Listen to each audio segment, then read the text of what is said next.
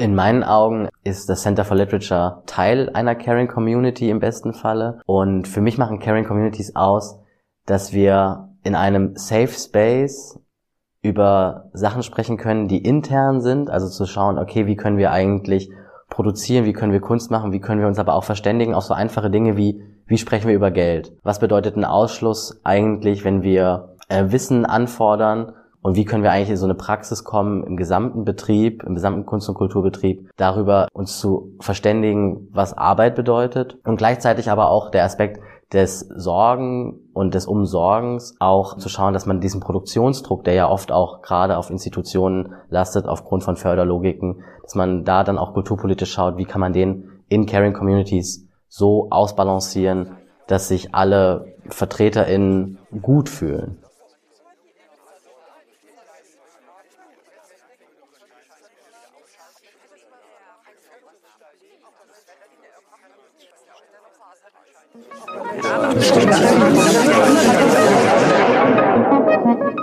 Podcast Burg Center for Literature. Hallo und herzlich willkommen beim Podcast Caring Communities von der Burg Center for Literature und mir, Olga Felker, freier Journalistin. Der Podcast begleitet das diesjährige Programm Caring Communities der Burg Was genau dieses Programm beinhaltet, wer dahinter steckt und was am Ende daraus resultieren soll und welchen Nutzen wir davon gesamtgesellschaftlich haben können, erzählen meine heutigen Gäste.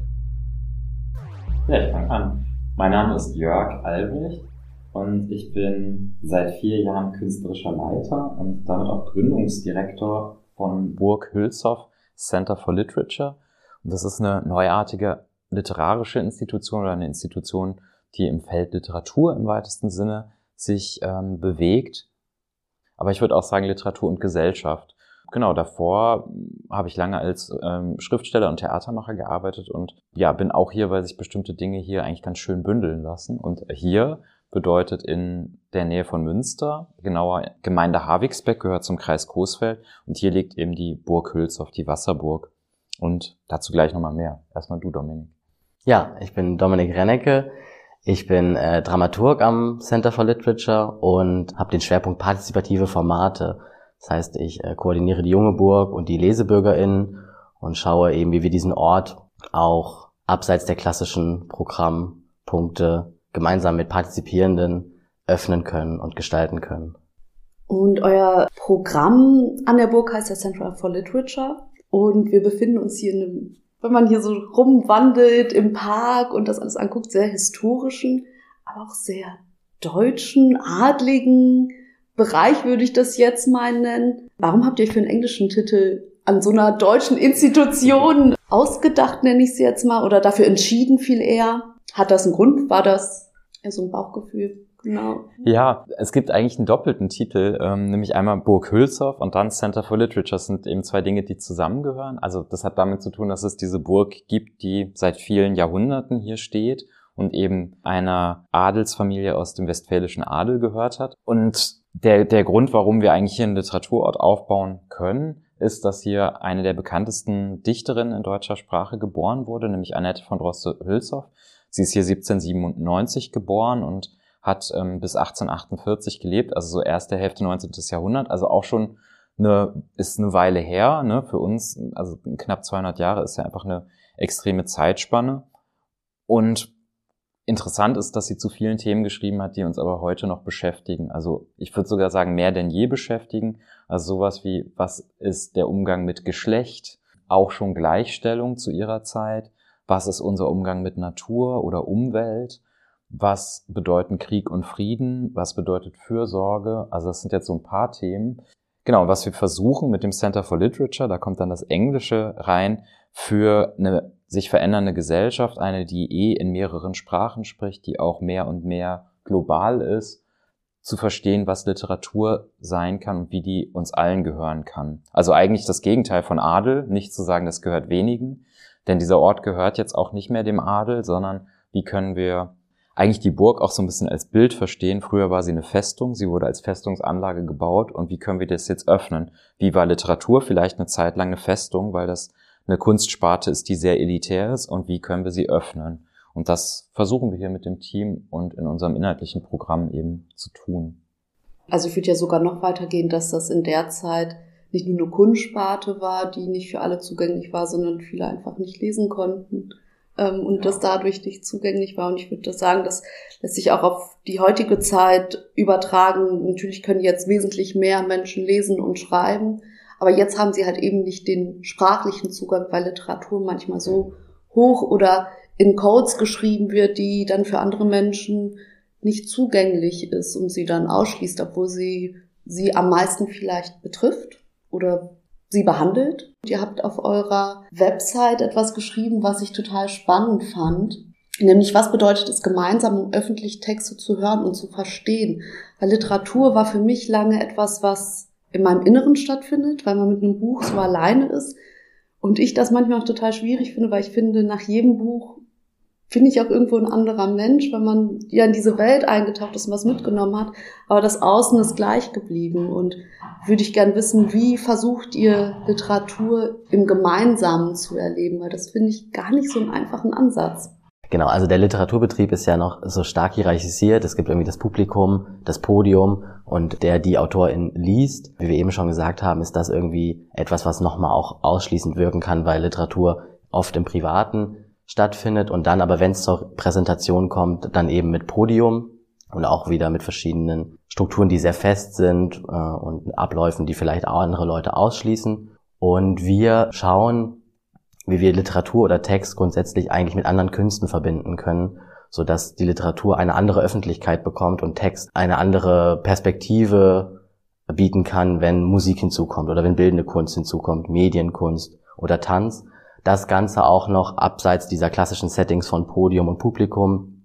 Und wir schauen, wie wir an diesem Ort auch immer site-specific arbeiten. Das heißt, dieser Ort ist nicht so, dass wir wie im Theater einen Zuschauerinnenraum haben, sondern wir müssen immer schauen, wie können wir diese verschiedenen Künste oder Künstler, die wir zusammenbringen, eigentlich an die Orte auch bringen und wie kann das mit Text und Musik zusammenhängen oder mit eben anderen Künsten. Und ein zweiter Punkt, wie wir irgendwie Literatur öffnen oder Text öffnen und zugänglicher machen, ist, dass wir eben viel mit partizipierenden jungen Menschen, älteren Menschen arbeiten, die Text nochmal ganz individuell auf einer anderen Ebene, die auch oft nicht literaturwissenschaftlich oder feuilletonistisch ist, sondern die ganz intuitiv funktioniert und persönlich und dass wir dann Räume bieten, um dieser persönlichen Meinung zu Texten oder den Gefühlen auch ähm, einen Raum zu bieten. Und dafür habt ihr ja gerade jetzt in diesem Jahr und in den folgenden Wochen verschiedene Programme aufgesetzt. Einerseits intern, damit ihr, hatte ich das Gefühl zumindest, euch auch selbst irgendwo weiterbilden könnt und das auch tatsächlich eine Kooperation ist und nicht einfach nur ein Verwerten von externem Wissen. Und was ja auch häufig in diesen Betrieben passiert, ein Missbrauchen von externem Wissen, ähm, was dann wiederum zu einem Zugang für die Öffentlichkeit führt. Also dass das dann in einer großen, in einem Festival-ähnlichen Setting, würde ich es jetzt mal sagen, im April stattfindet. Könnt ihr darüber ein bisschen mehr erzählen, was ihr da macht? Ja, total gern. Also ich würde immer voranschieben, warum machen wir das, bevor ich dann erkläre oder wir, wir mal so ein bisschen erzählen, was es ist, um nochmal zurückzukommen, warum wir hier sind. Ähm, es hat eben eine Dichterin hier gelebt, die zu einer adligen Familie gehörte, auch eine ähm, für die damalige Zeit extrem weite, breite Bildung erfahren hat, also in verschiedenen Sprachen, in den Künsten, in Naturwissenschaften und das gleichberechtigt mit ihren ähm, Brüdern. Also es gab zwei Töchter, zwei Söhne in dieser Familie, in der Generation und alle haben die gleiche Bildung erfahren, also extremes Privileg. Auf der anderen Seite hat Annette von Droste-Hülshoff, diese Dichterin, dann angefangen zu schreiben und zwar gerade als adlige Frau extrem verpönt zu schreiben und zu veröffentlichen. Also nochmal der zweite Schritt noch viel, äh, war noch viel verpönter. Also es trifft da so extremes Privileg, aber auch auf eine ein Leiden eigentlich an Normierung. Also sie hat sich eigentlich daran auch abgearbeitet, an diesen Zwängen, die ihr auferlegt wurden und das findet sich in den Texten wieder. Also die Norm und die Überschreitung dieser Norm werden eigentlich beide formuliert. Also immer ganz oft in den Texten oder in verschiedenen Texten kommt es so in dem Bild ähm, des geschlossenen und des geöffneten Haars. Also Welch ein Jäger auf freier Flur ein Stück nur von einem Soldaten. Welch ein Mann doch mindestens nur. So wird der Himmel mir raten. Nun muss ich sitzen so fein und klar. gleich einem artigen Kinde, und darf nur heimlich lösen mein Haar und lassen es flattern im Winde. Am Turme von Annette von Droste-Hülshoff aus dem Jahr 1842. Dazu muss ich kurz sagen, die Zeit, in der sie lebte, die wird im Nachhinein als das Biedermeier bezeichnet und da waren in ihrem Stand, also im Adel, in ihrem gesellschaftlichen Stand, waren so geflochtene Frisuren total en vogue. Die hat sie auch getragen und die sind aber wie so ein Korsett der Haare. Und genau das kommt in den Texten vor, wie sich dieses Korsett eigentlich öffnet und die Haare im Winde flattern. Das ist aber nur der Traum, das ist nur der, das Begehren und das passiert nicht. Es passiert nur in der Literatur. Und diesen Traum, also diese Vision eigentlich für sich selbst, ähm, was zu erfüllen, was im Leben nicht geht und was dann aber in der Sprache, in der Literatur passieren kann, das empfinde ich als wahnsinnig große Kraft, die durch diese Jahrhunderte immer noch zu uns spricht. Und was wir jetzt machen in den Programmen in diesem Jahr ist eigentlich zu versuchen, das zu aktualisieren und zu sagen, gut, damals war das Droste, das ist auch ganz spezifisch für ihre Zeit äh, in dieser Klasse im Adel. Heute gibt es ja auch verschiedene gesellschaftliche Gruppen, die auf eine andere Art und Weise unter Normierung leiden oder, um das jetzt mal so vielleicht vom Leiden wegzubringen, damit umgehen müssen und sich organisieren, solidarisieren mit anderen in verschiedenen Communities, aber auch künstlerisch arbeiten dazu. Und da haben wir jetzt eben diese Programme aufgestellt, die sich einerseits auch ja in dieses Feld von gesellschaftlicher Arbeit, konkreter Arbeit, also auch aktivistischer Arbeit bewegt und auf der anderen Seite aber, wie ist ein künstlerischer Umgang mit diesen Themen? Und ich, ich spiele mal rüber zu dir, weil vielleicht magst du nochmal sagen, ja genau, was, was wir jetzt konkret tun. Ich wollte es nur mal einbetten, weil das deswegen auch an diesen Orten wichtig ist, dass das passiert, weil es eine Historie dazu gibt. Dankeschön und danke auch, dass du die Brücke zum Heute und damals nochmal geschlagen hast was genau auch, äh, um das noch kurz zu sagen, das ist eigentlich dieser Brückenschlag, ist unsere zentrale Arbeit. Also immer dieses Bewusstsein, dieses historische Bewusstsein auch aufrechtzuerhalten und zu sagen, hey, es hat auch damals schon Connections gegeben, Netzwerke auch von verschiedenen Personen, die mit diesen Themen umgegangen sind. Aber wie machen wir es heute und was ist heute vielleicht auch anders als damals? Bevor, wenn ich kurz noch was sagen darf, bevor du ähm, weitersprichst. Das finde ich auch eine enorm wichtige Arbeit, die unterschätzt wird, nämlich zu sehen, was es schon gab und was wir der, aus der Vergangenheit lernen können. Weil warum müssen wir jetzt noch die Kämpfe kämpfen, die damals schon gekämpft wurden? Und warum können wir nicht da ansetzen, wo die damals aufgehört haben und das Wissen uns aneignen und damit weitermachen und auch kritischer Geschichte hinterfragen und gucken, wer hat denn Geschichte geschrieben und was gibt es da noch zu erforschen? Und das finde ich total spannend auch noch dazu. Darf ich noch einmal kurz darauf reagieren? Sorry. Ja, sehr gerne. Du hast total recht. Und trotzdem würde ich sagen, die Kämpfe bleiben manchmal stehen und wir können sie nicht da wieder aufnehmen, wo sie geendet haben, weil es wieder zurückgegangen ist. Und deswegen glaube ich, dass das Wissen um diese Kämpfe extrem wichtig ist, aber wir leider nicht immer da weitermachen können. Aber umso wichtiger ist jetzt zu wissen, was ist denn überhaupt schon passiert, auf welche Traditionen, die eben, wie du sagst, in der Geschichtsschreibung so oft gar nicht vorkommen oder nur unter ferner liefen, können wir uns berufen. Da ist es immer eine Lesart, also da sind wir schon bei Lesen. Also wir lesen natürlich Annette von Droste zu Hülshoff auch anders als andere Menschen das auch hier in der Region tun. Wir wollen aber auch ein Forum bieten, um das unterschiedlich lesen zu können. Wichtig ist uns aber, dass es überhaupt einen ja etwas gibt, worauf wir uns gemeinsam dann auch beziehen können, um überhaupt zu reden und in ein gemeinsames Gespräch zu kommen. Und das tun wir jetzt eigentlich in diesen Projekten in diesem Jahr ähm, auch nochmal dezidiert. Eigentlich werden wir in fünf Workshops zu verschiedenen Themen dazu arbeiten, was es eigentlich bedeutet, so Netzwerke aufzubauen, die Menschen zusammenbringen, die verschiedene Lesarten auch qua ihrer persönlichen Erfahrung mitbringen. Also da geht es nicht nur darum, dass KünstlerInnen an Institutionen kommen und wir da Netzwerke aufbauen, sondern es geht auch darum, dass wir Partizipierende oder eben AktivistInnen, äh, die zu bestimmten Themen arbeiten, zusammenbringen und dann nachhaltige Allianzen bilden. Nachhaltige Allianzen bedeutet vor allem, dass wir gucken können, wie können wir gemeinsam zusammen in Zukunft an der Sache arbeiten, an dem Thema, aber auch an Institutionen oder an konkreten Projekten, Workshops oder dann auch Produktionen. Und die Themen der Workshops sind jetzt in der ersten Phase Queerness, der zweite Workshop wird sich mit Inklusion und Sprache beschäftigen. Der dritte Workshop ist dann zu interkulturellen Perspektiven. Der vierte zu Klassismus. Auch ein großer Mechanismus irgendwie an Institutionen. Wer kann eigentlich überhaupt teilhaben und partizipieren? Und der fünfte ist dann konkret Kampf gegen Rechts, um dem Rechtsruck der letzten Jahre irgendwie auch in Allianzen entgegentreten zu können. Das ist ja nicht das Schlussendergebnis. Es ist ja nicht so, dass ihr diese Workshops macht und dann lebt ihr für euch mit dem Wissen weiter oder bringt das dann in dieses Festival ein, sondern es resultiert noch etwas am Ende dieser Workshops. Was kommt dann? Mag einer von euch darüber noch was erzählen, was das Endergebnis sein soll, wovon dann auch gesamtgesellschaftlich von profitiert werden kann? Ja, gern.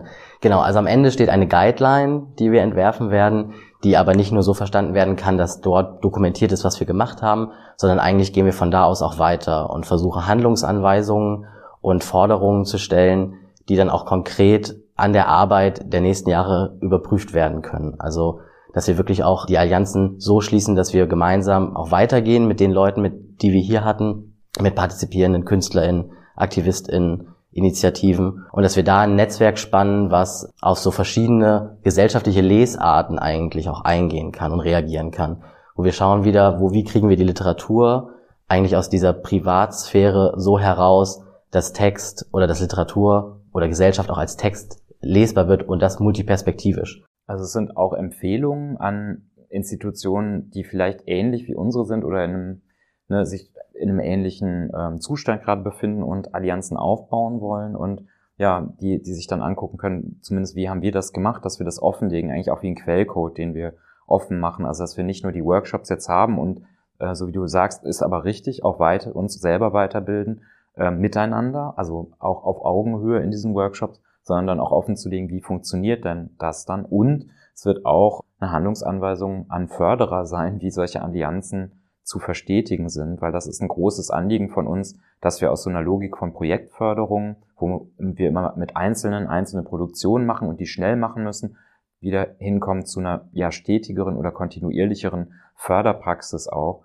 Das wollen wir auch einfordern. Also es ist nicht einfach nur so, ne, man wird da mal vorstellig und sagt, könnten wir das bitte haben, sondern es ist wirklich ein Anliegen, dass wir dann auch größer spielen wollen, weil ich weiß, dass viele Institutionen daran ja gerade gerade sind, sich da eigentlich hinbewegen zu wollen, aber es aus der Förderpraxis her gar nicht funktioniert. Das ist jetzt so ein Special Interest Thema irgendwie. Das ist total klar, aber das ist auch eine Sache, die wir machen. Und um nochmal auf deine Frage mit dem Festival oder eben unserer Konferenz der Denkfabrik zurückzukommen und da ein bisschen was zu erzählen, das ist dann eigentlich was, was total öffentlich stattfindet und wo wir schon mal ein paar Sachen bündeln oder auch öffnen, aber auch den Dialog, den wir jetzt gerade hier heute in diesen Workshops erstmal geschlossen führen, dann auch mit einer Öffentlichkeit zusammen weiter anstoßen wollen. Und das Thema der Denkfabrik ist Norm und Melancholie. Ich hatte ja gerade auch schon über Normierung gesprochen. So diese Frage, ja, genau, wie gehen wir damit um? Also Melancholie bedeutet im weitesten Sinne so eine Art Trauerarbeit. Also wenn sich Dinge nicht so erfüllen, wie wir sie wollen oder wie andere denken, dass sie bei uns sein sollten. Was entsteht da für eine Art von Trauer und kann diese Trauer auch eine Kraft haben? Also es muss ja nicht sein, was nur nach innen sich wendet, sondern vielleicht auch nach außen wieder eine Stärke hervorruft. Das ist eben im Sinne dieser Allianzen auch wieder zu verstehen. Also was sind denn Normierungen, mit denen verschiedene Menschen, die bei dieser Denkfabrik auftauchen, zu tun haben? Wie können wir darüber sprechen? Wie können wir damit einen gemeinsamen Umgang finden und auch eine Solidarität? Und dieses Format der Denkfabrik machen wir jetzt zum vierten Mal insgesamt. Also es ist immer so einmal im Jahr und in diesem Jahr haben wir einfach gesagt, es wäre toll, die, diese Workshops und die Allianzen, die da entstehen, auch direkt mit reinzunehmen, auch sich wieder in die Öffentlichkeit zu begeben und natürlich denken wir auch im öffentlichen Kontext anders miteinander nach als in einem geschlossenen Raum. Beides ist aber wichtig und für uns absolut wertvoll. Und diese Konferenz wird sich ja jetzt auch nicht nur auf der Burg oder in euren Häusern, auf den Geländen von euch stattfinden, sondern ihr geht auch in die Stadt. Und Münster es ist eine wunderschöne Stadt, aber auch erzkatholisch, extrem bürgerlich, gut bürgerlich, extrem weiß. Ist gar nicht wertend gemeint, aber wenn man sich so in der Innenstadt bewegt, ist das für eine Ruhrpottlerin immer wieder ein kleiner Kulturschock. Wieso habt ihr euch dazu entschieden, in die Stadt zu gehen? Und wie nehmen diese Menschen das auf, die da sich bewegen, die vielleicht gut bürgerlich, katholisch sind und dann, ohne spoilern zu wollen, was da jetzt passieren wird, aber wo dann sie auf offensichtliche Queerness stoßen werden. Und was war euer Gedanke dahinter? Aus eurem, eurer Bubble vielleicht auch irgendwie, die dann noch nicht mal nur im Kopf gedacht wird, sondern tatsächlich Geländebubble, raus in die Stadt zu gehen. Oder rein in die Stadt, weil ihr seid ja eher draußen. Ja, also erstmal, wir, wir haben drei Tage Programm und wir gehen an drei verschiedene Orte. Zwei davon sind unsere Standorte, also die Burg Hülshoff und dann das Rüschhaus. Das ist ein barockes Landhaus, in dem die Dichterin Annette von Rostitz-Hülshoff in der zweiten Hälfte ihres Lebens gewohnt hat. Und dann eben am dritten Tag in die Studiobühne der Uni Münster, also direkt am Marktplatz. Also zentraler geht's im Grunde nicht. Und wer Münster eben ein bisschen kennt, du hast es auch schon finde ich gut beschrieben gerade, weiß, dass der Markt auch so eine heilige, ist eigentlich wie die, ne, es gibt die katholische Messe und dann gibt's den Markt eigentlich. Das sind so die zwei ähm, Ereignisse der Woche oder so, die, die halt wichtige Pfeiler im Alltagsleben sind. Und wir haben, also vor allem vor der Pandemie muss, muss ich jetzt sagen, es ist dadurch natürlich zwangsläufig ein bisschen eingeschränkt gewesen, schon auch ähm, immer wieder Veranstaltungen an anderen Orten gemacht. Das Label dazu heißt eigentlich auch immer CFL, also Center for Literature Out and Proud.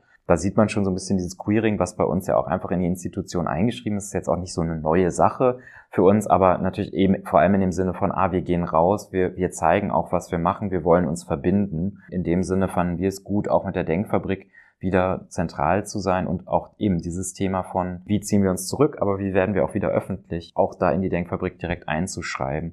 Vielleicht äh, kannst du auch noch mal ein bisschen erzählen, Dominik, was House of Blank, die ja auch gerade mit uns hier in diesen Workshops diskutieren und äh, Dinge entwerfen, da machen werden, weil ich glaube, das ist ein ganz guter äh, Eindruck von dem, was es dann konkret bedeutet. Ja, Öffentlichkeit bedeutet ja an verschiedenen Orten auch immer was anderes. Gerade im Rahmen der Denkfabrik Normo Melancholie ist der Abbau von Scham darüber zu sprechen, dass eigentlich Sichtbarkeit und Öffentlichkeit überall was anderes bedeutet. So eines der Ziele und House of Blank werden im Rahmen der Denkfabrik einen Workshop anbieten mit dem Titel Queer fällt ein durch die Stadt. Da wird es verschiedene Aktionen geben, um den öffentlichen Raum zu queeren. Darüber werden wir dann hoffentlich auch mehr in der zweiten Folge erfahren, weil dann meine GästInnen sein werden.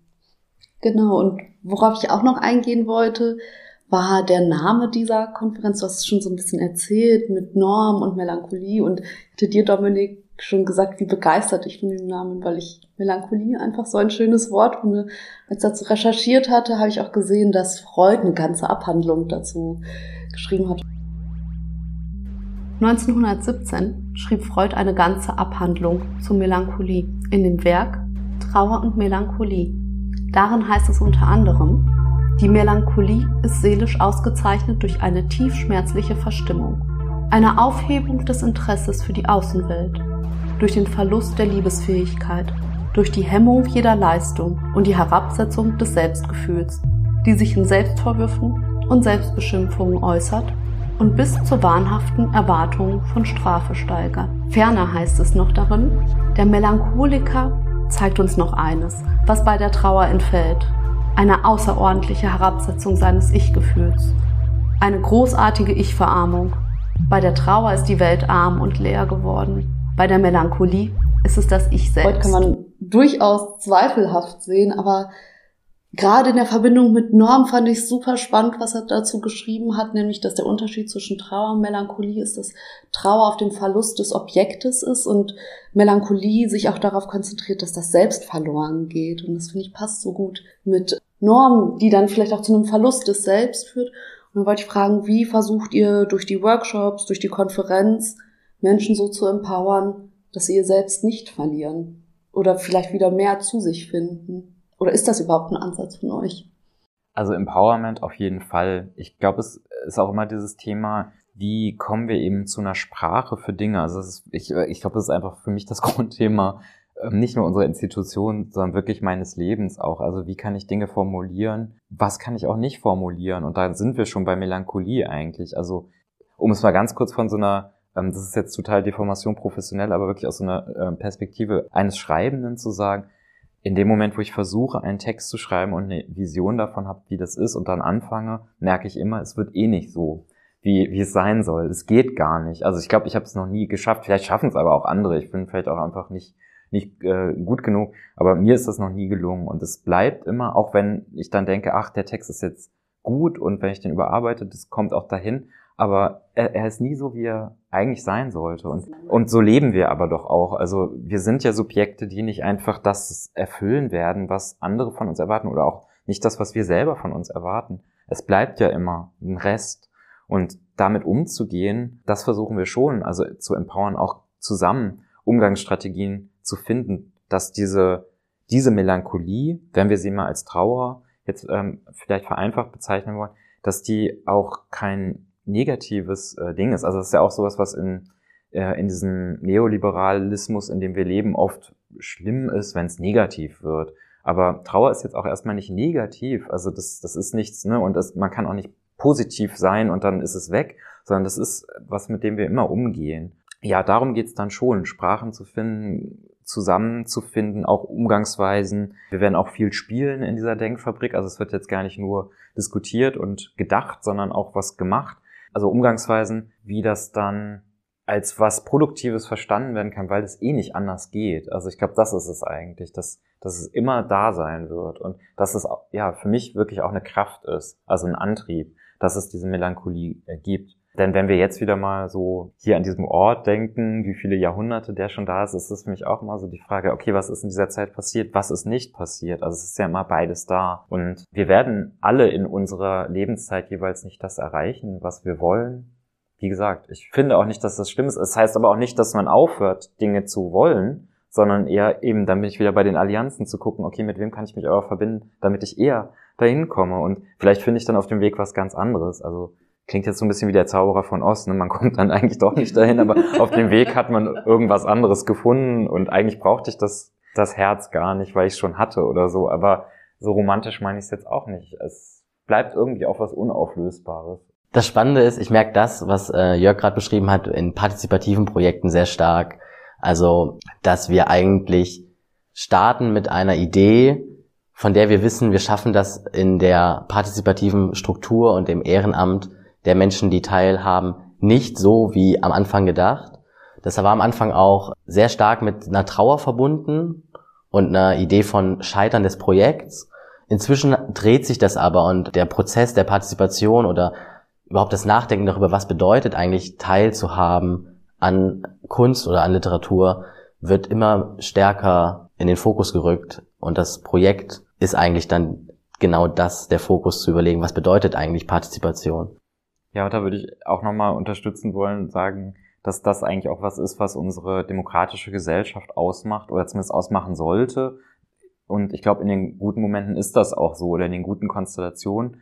Im medialen Diskurs ist es jetzt manchmal so, als müsste eben alles schon fertig sein. Ne? Und man müsste immer schon wissen, wie ist es denn jetzt? Und das erwarten wir auch von PolitikerInnen. Jetzt sag einfach, wie es ist und dann mache ich's.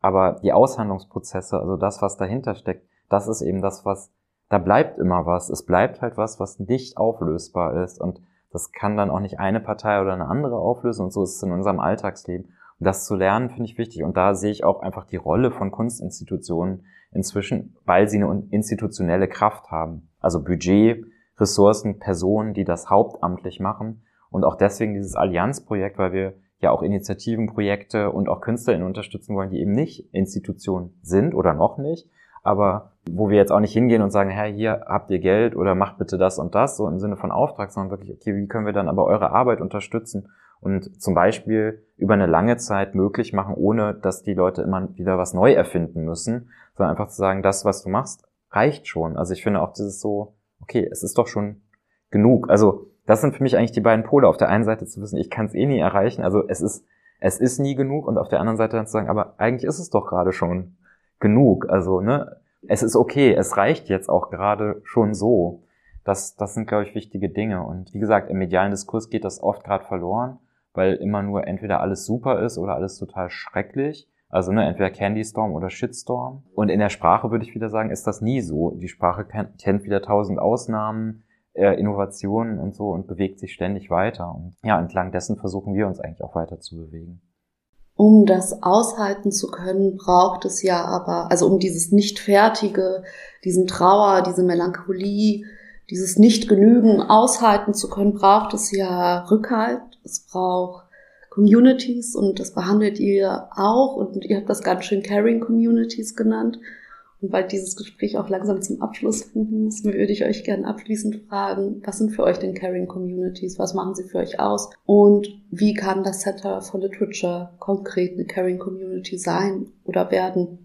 In meinen Augen ist das Center for Literature Teil einer Caring Community im besten Falle. Und für mich machen Caring Communities aus, dass wir in einem Safe Space über Sachen sprechen können, die intern sind, also zu schauen, okay, wie können wir eigentlich produzieren, wie können wir Kunst machen, wie können wir uns aber auch verständigen auf so einfache Dinge wie, wie sprechen wir über Geld? Was bedeutet ein Ausschluss eigentlich, wenn wir äh, Wissen anfordern, zum Beispiel ganz konkret ein Konzept entwerfen lassen eines von einem Künstler, einer Künstlerin, das aber nicht, noch nicht zahlen. Und wie können wir eigentlich in so eine Praxis kommen, im gesamten Betrieb, im gesamten Kunst- und Kulturbetrieb, darüber uns zu verständigen, was Arbeit bedeutet und gleichzeitig aber auch der Aspekt des Sorgen und des Umsorgens auch zu schauen, dass man diesen Produktionsdruck, der ja oft auch gerade auf Institutionen lastet aufgrund von Förderlogiken, dass man da dann auch kulturpolitisch schaut, wie kann man den in Caring Communities so ausbalancieren, dass sich alle VertreterInnen gut fühlen. Ich habe gar nicht so viel zu, hinzuzufügen. Ich würde sagen, zuhören, Raum geben, Zeit geben und halt eine gewisse Zärtlichkeit im Umgang miteinander. Auf jeden Fall immer einen Respekt behalten. Und das auch, wenn es dann doch in der Arbeit mal schwierig wird, weil das wird es auch oft. Aber dafür braucht es dann die Basis, also das davor eben. Zuhören, Zeit und Raum. Danke für eure Zeit und euren Input. Danke dir. Danke dir.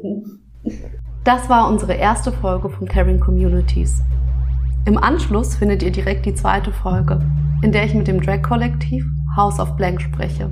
Darin geht es um Queerness, Kirche, Misogynie und wie wir uns selber treu bleiben können, indem wir jemand ganz anderes werden. Wir freuen uns, wenn ihr auch dort reinhört.